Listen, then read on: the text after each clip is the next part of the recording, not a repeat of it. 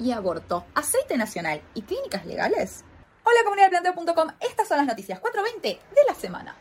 Ohio se viste de verde. El Estado norteamericano legalizó el PIB de uso adulto. Ahora, mayores de 21 años podrán adquirir y poseer hasta 71 gramos y cultivar 6 plantas. Pero el verde no acaba ahí. Dentro del mismo paquete de medidas se aprobó una enmienda constitucional que garantiza el derecho al aborto.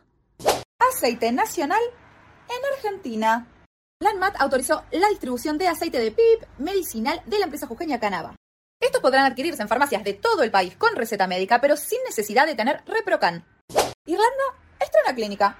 La primera clínica de PIP medicinal del país ha abierto sus puertas.